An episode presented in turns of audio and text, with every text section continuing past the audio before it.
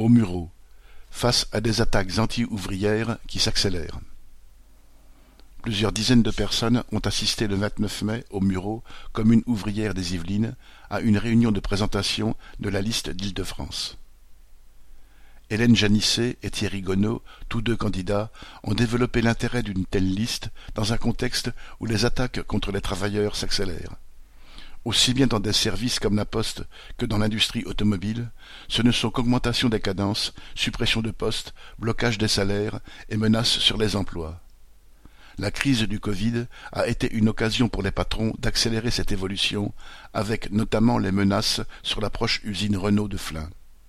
Un participant se désolait d'entendre bien des voix, auparavant discrètes, exprimer des opinions réactionnaires indigentes, comme si les chômeurs et les réfugiés venant d'outre-Méditerranée étaient responsables de la dégradation des conditions de vie de tous.